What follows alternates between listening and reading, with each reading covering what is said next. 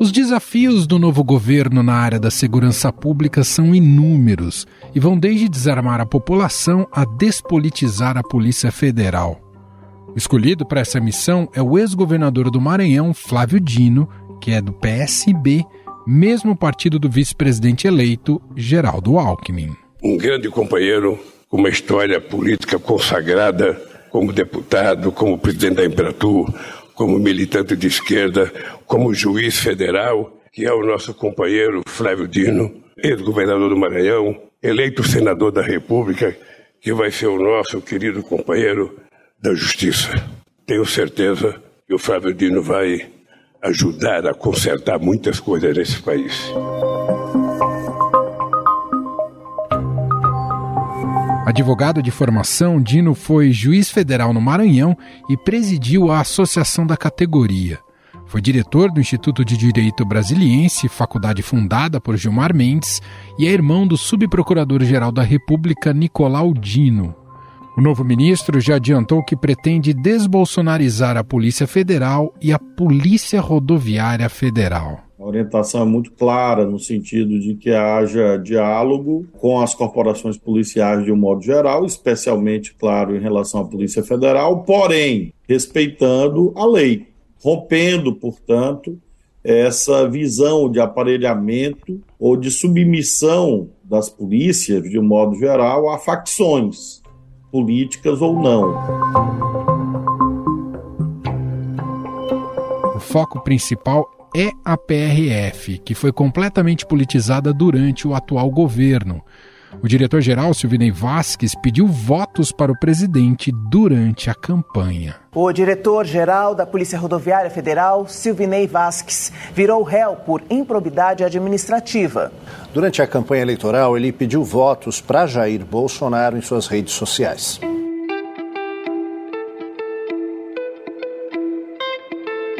Silvinei passou a condição de investigado por suspeita de interferir no processo eleitoral quando viaturas intensificaram fiscalizações de veículos, especialmente no Nordeste, durante o segundo turno. Hoje, uma série de operações pelo Brasil da Polícia Rodoviária Federal impediam ônibus de conseguir seguir viagem. Foram ali 272 operações no Nordeste, 49,5% das operações concentradas no Nordeste brasileiro, 59 eh, no Norte, 48 no Sudeste e 48 no Sul.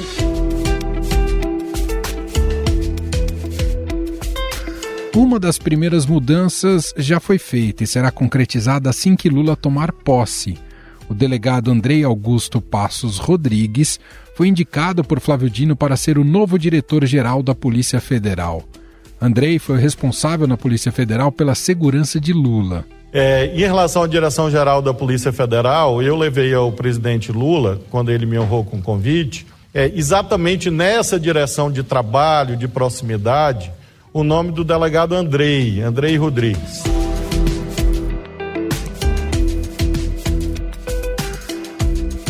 Essa indicação mostra que, por enquanto, a ideia de Lula de desmembrar a justiça e a segurança pública em duas pastas não deve ocorrer. Dino foi contra a decisão de separar as duas pastas durante a reunião do gabinete de transição de Lula. Tecnicamente, eu sempre defendi o um modelo de integração, porque eu fui juiz, fui juiz criminal e sei que só existe política pública de segurança integrada com justiça e em diálogo com as instituições dos outros poderes. Então, eu sempre defendi esse modelo de integração.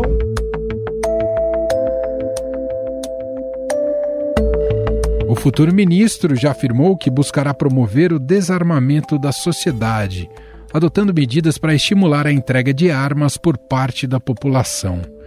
Desde que chegou ao poder, o governo Bolsonaro, através de medidas para facilitar o porte de armas, fez com que os registros triplicassem e que mais de um milhão de novas armas chegassem às ruas, de acordo com a Polícia Federal e o Exército.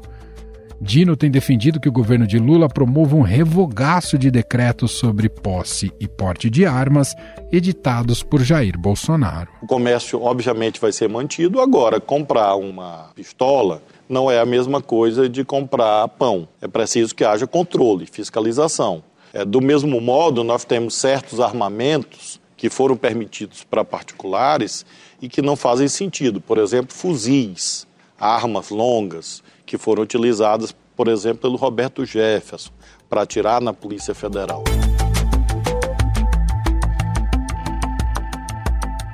Há também uma proposta na mesa para aumentar o poder de governadores sobre as polícias civil e militar e, com isso, reduzir a influência do Exército e do governo federal sobre as corporações estaduais. A medida, na prática, visa reforçar o controle sobre as tropas estaduais, que acabaram mergulhadas no debate político partidário no mandato de Jair Bolsonaro. E nós temos a firme expectativa de que isso influencie positivamente nos estados, uma vez que nós temos a necessidade de também haver a remoção desses apetites ideologizados onde não podem estar.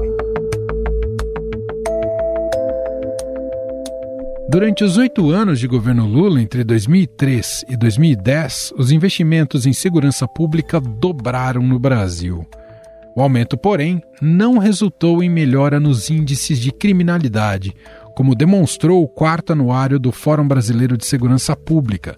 Segundo a entidade, os investimentos em segurança feitos pela União, pelos estados e pelos municípios passaram de 22 bilhões em 2003 para 47 bilhões em 2009 no entanto, a média no número de mortes no governo Lula foi de 26 por 100 mil habitantes entre 2003 e 2010. O número de assassinatos por armas de fogo de mão cresceram 24% no ano passado, na contramão da queda de homicídios no país. Mas o número de mortos por revólveres, pistolas e garruchas subiu, enquanto as mortes por outros meios de agressão diminuíram. Afinal, o governo Lula vai conseguir implantar uma política mais efetiva na área de segurança pública em comparação aos seus dois primeiros mandatos? Quais são os principais desafios a serem enfrentados? Sobre o assunto, vamos conversar com a socióloga Samira Bueno, diretora executiva do Fórum Brasileiro de Segurança Pública.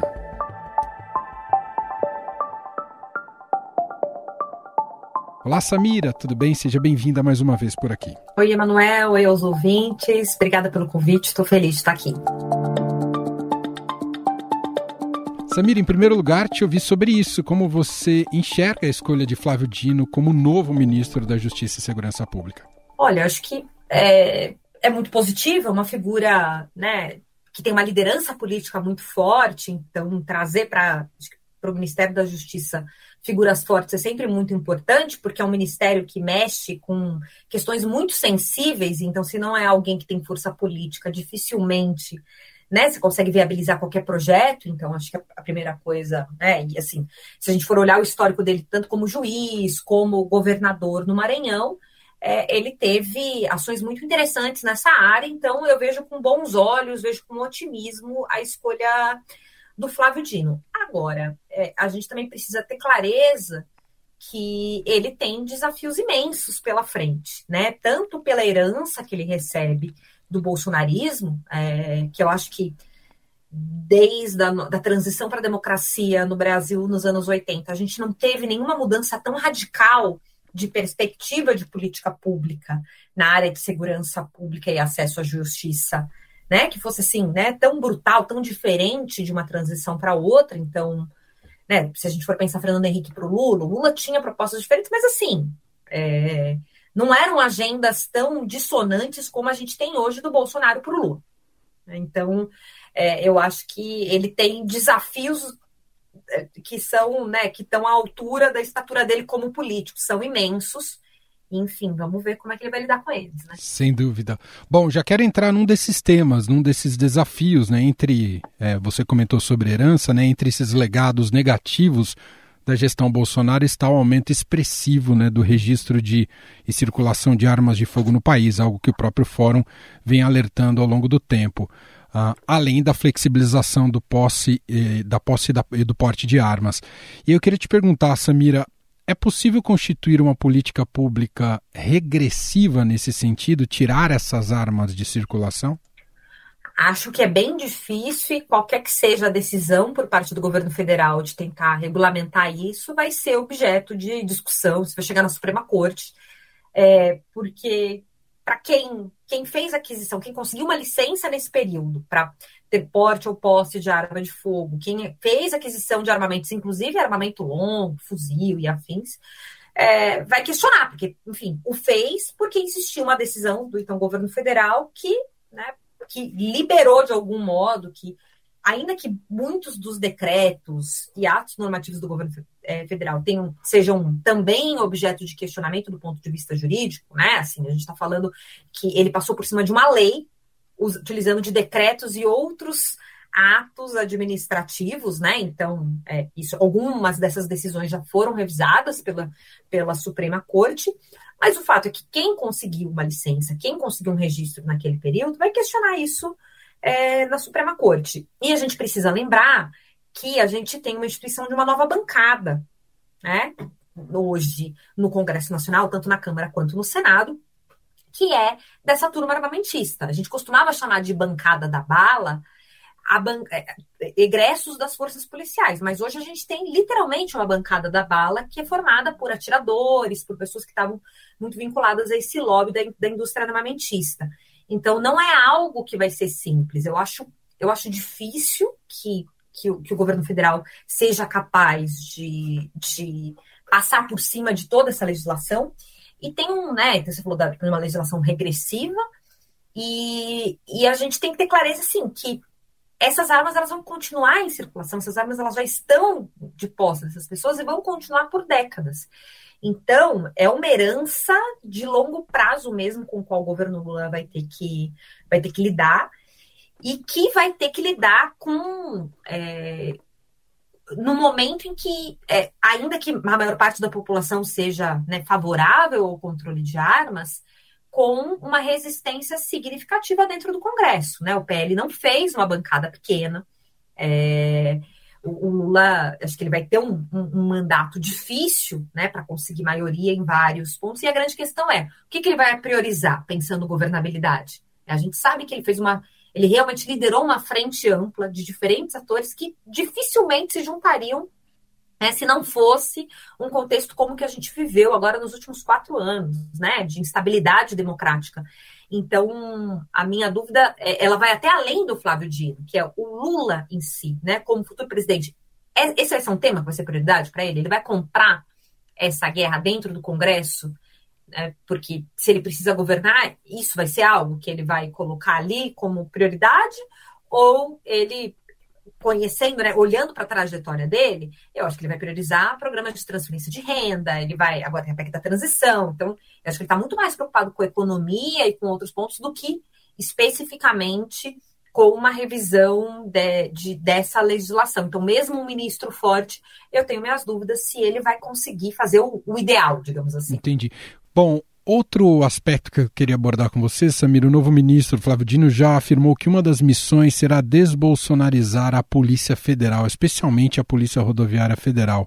Queria te perguntar, existe de fato um caminho institucional a ser cumprido que volte a priorizar a legalidade?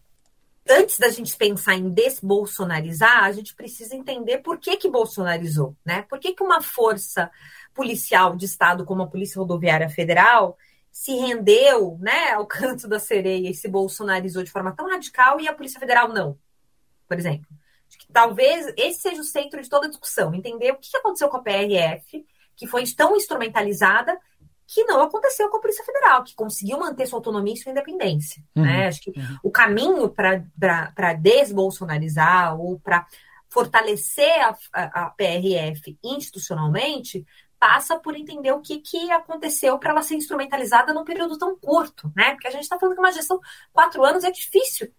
Todo político fala isso, né? Há quatro anos é muito pouco tempo para você promover grandes mudanças, grandes transformações. Então, me parece que já tinha algo ali latente, já tinha um problema de fundo que não foi identificado antes, né? Então, que passa por formação, passa por cultura organizacional, passa por decisões políticas institucionais. Então, é, acho que tem, tem, um, tem um percurso aí a, a pela frente, mas é, garantir que, que, que isso que seja, né, seja passível de ser solucionado passa por entender o que, que aconteceu e em que por que, que ela se diferencia tanto da Polícia Federal, já que são primas, digamos assim, né? são duas forças que são geridas pelo mesmo ministério, né? É, que tem um tamanho muito parecido, que tem recursos do ponto de vista orçamentário muito parecidos. Então, é, e que tinham uma mesma liderança, né? Então, como é que você explica? Eu acho que passa por entender isso e pensar como solucionar esse problema. Bom, já que a gente está falando de polícias, né, há sempre um jogo de pressões, e o fórum acompanha isso, né, sobre dar mais ou menos autonomia para as polícias militares nos estados. Você entende que é papel do novo ministro buscar um melhor entendimento nesse sentido e precisa ser no sentido de fortalecer a liderança dos governadores?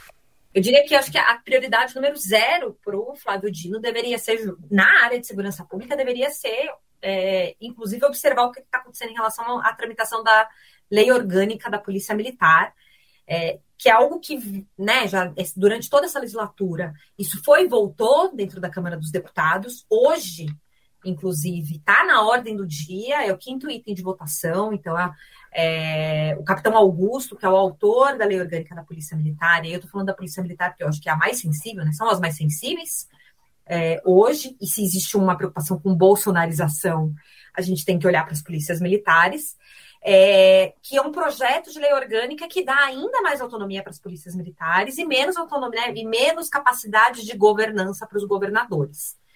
É, que eu acho que é muito temerário, a gente vê com muita preocupação a tramitação dessa proposta do capitão Augusto de lei orgânica das polícias militares. O Fórum até enviou para é, para o grupo de transição, para o GT de transição, uma proposta de lei orgânica das polícias que fortalecesse o poder dos governadores, porque é importante que as polícias tenham como, né, sejam chefiadas por um poder civil, né? Elas, elas precisam prestar contas como o braço armado do Estado. É, a gente quer que as polícias sejam competentes, que elas tenham os instrumentos necessários para fazer o trabalho delas, que elas tenham orçamento, que elas tenham efetivo, mas isso não significa dar uma carta branca para eles decidirem tudo sobre eles mesmos, né? Assim como qualquer instituição de Estado precisa prestar contas. Uhum. E esse projeto de lei orgânica que está em tramitação hoje e que agora, né, nesse finalzinho aí de mandato, o, o grupo bolsonarista está tentando aprovar, então não descartamos que é, isso ainda passe esse ano. É, é muito preocupante porque é, é, fragiliza o poder dos governadores em relação ao controle das polícias. Então, se o Flávio Dino quer liderar uma política nacional de segurança pública, eu diria que a prioridade número zero para ele seria acompanhar muito de perto o que está acontecendo nessa discussão do Congresso e garantir que o próprio governo tenha um projeto que fortaleça o poder. Ele foi governador. Uhum. Né? Ele, mais do que ninguém, sabe da importância de um governador forte que seja capaz de liderar suas polícias. Porque se o governador não lidera suas polícias, é o caos. A gente tem um exemplo recente no Ceará, né? Em fevereiro de 2020, quando a Polícia Militar resolveu que ia parar. E se a polícia para, o caos se instaura. Não tem o que fazer. Ô Samira, o fórum no qual você atua é hoje a principal referência estatística, acadêmica, para que a gente consiga ter uma fotografia abrangente sobre o Brasil, né, nesses aspectos que a gente está discutindo aqui, segurança, criminalidade, evolução disso ao longo do tempo. Para você, quais outras prioridades seriam importantes se está nessa lista? Você falou da prioridade zero, mas quais outras seriam importantes estar nessa lista do Flávio Dino? Sei que recentemente você apresentou também um estudo relacionado a feminicídio, não sei se é algo que tem que estar tá entre as prioridades também. Enfim, queria te ouvir um pouco mais sobre isso. Tem, tem sim, Emanuel.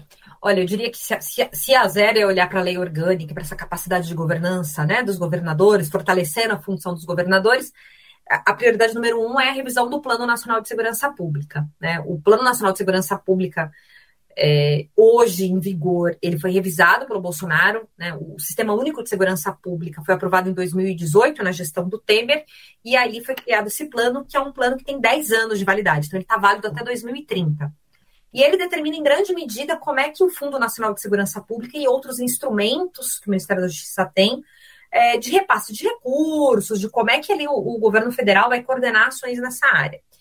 Bom, então o plano originário era do Temer, quando o Bolsonaro assumiu, o, o, então ministro, acho que era, não lembro se foi o Moro ou já foi o Anderson Barbosa, revisou esse plano, então muito, muito do que o plano do Temer falava, por exemplo, era sobre controle de armas, sobre enfrentamento à violência baseada em gênero. Então, o Bolsonaro desconstruiu, né, completamente, fez um outro plano.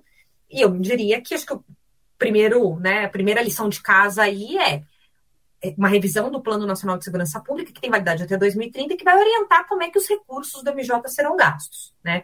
E aí, dentro desse, desse plano, tem, acho que um dos eixos prioritários é o enfrentamento à violência contra a mulher, é, mesmo que exista uma Secretaria Nacional de Política para as Mulheres, como existiu em outras gestões do PT, o MJ continua tendo atribuições, então a gente tem, por exemplo, mudança da lei do Fundo Nacional de Segurança Pública no ano passado, que determina que pelo menos 5% dos recursos do fundo sejam destinados ao enfrentamento à violência contra a mulher.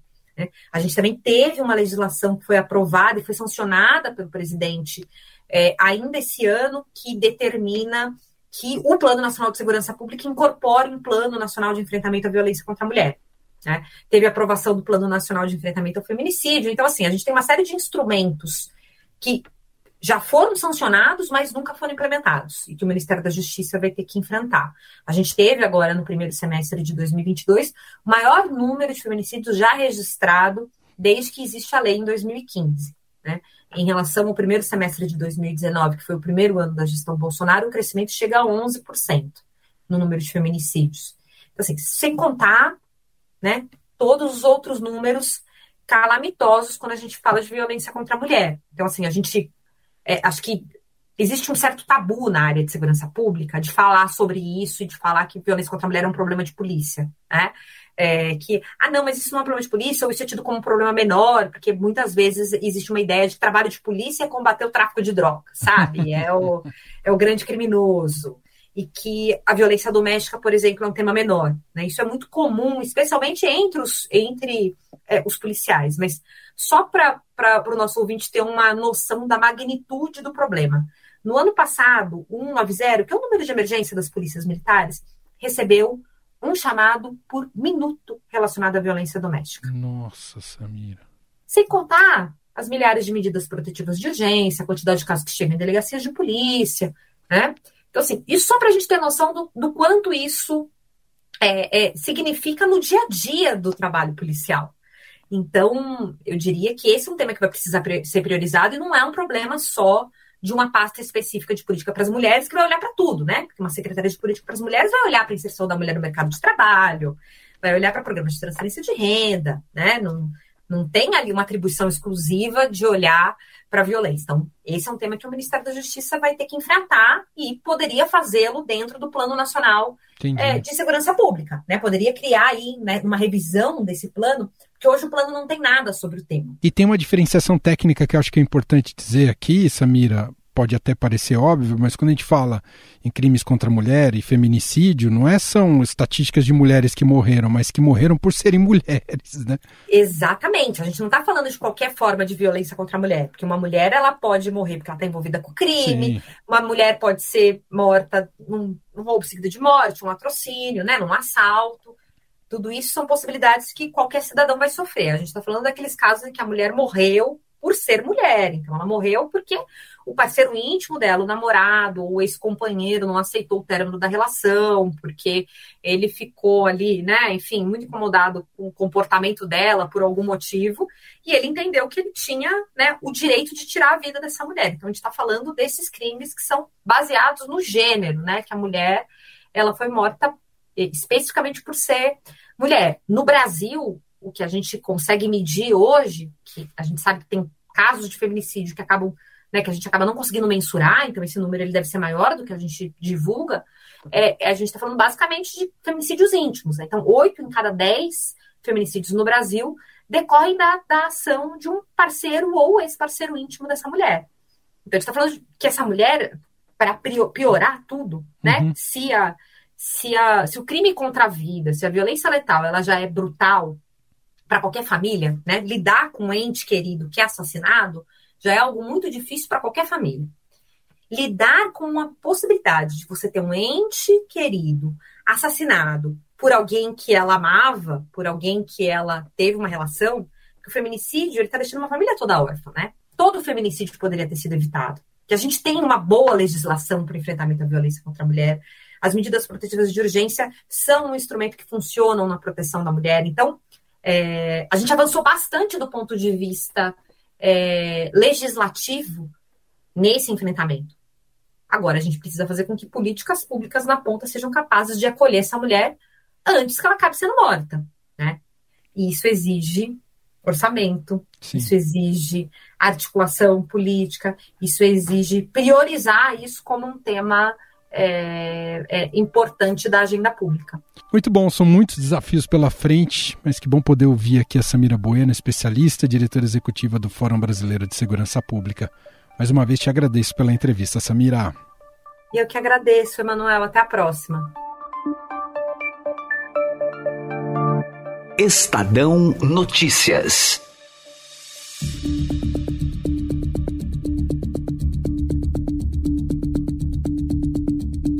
Este foi o Estadão Notícias de hoje, terça-feira, 13 de dezembro de 2022. A apresentação foi minha, Emanuel Bonfim. Na produção, edição e roteiro, Gustavo Lopes, Jefferson Perleberg e Gabriela Forte. A montagem é de Moacir Biasi. Para conversar com a gente, o nosso e-mail é o podcast@estadão.com. Um abraço para você e até mais.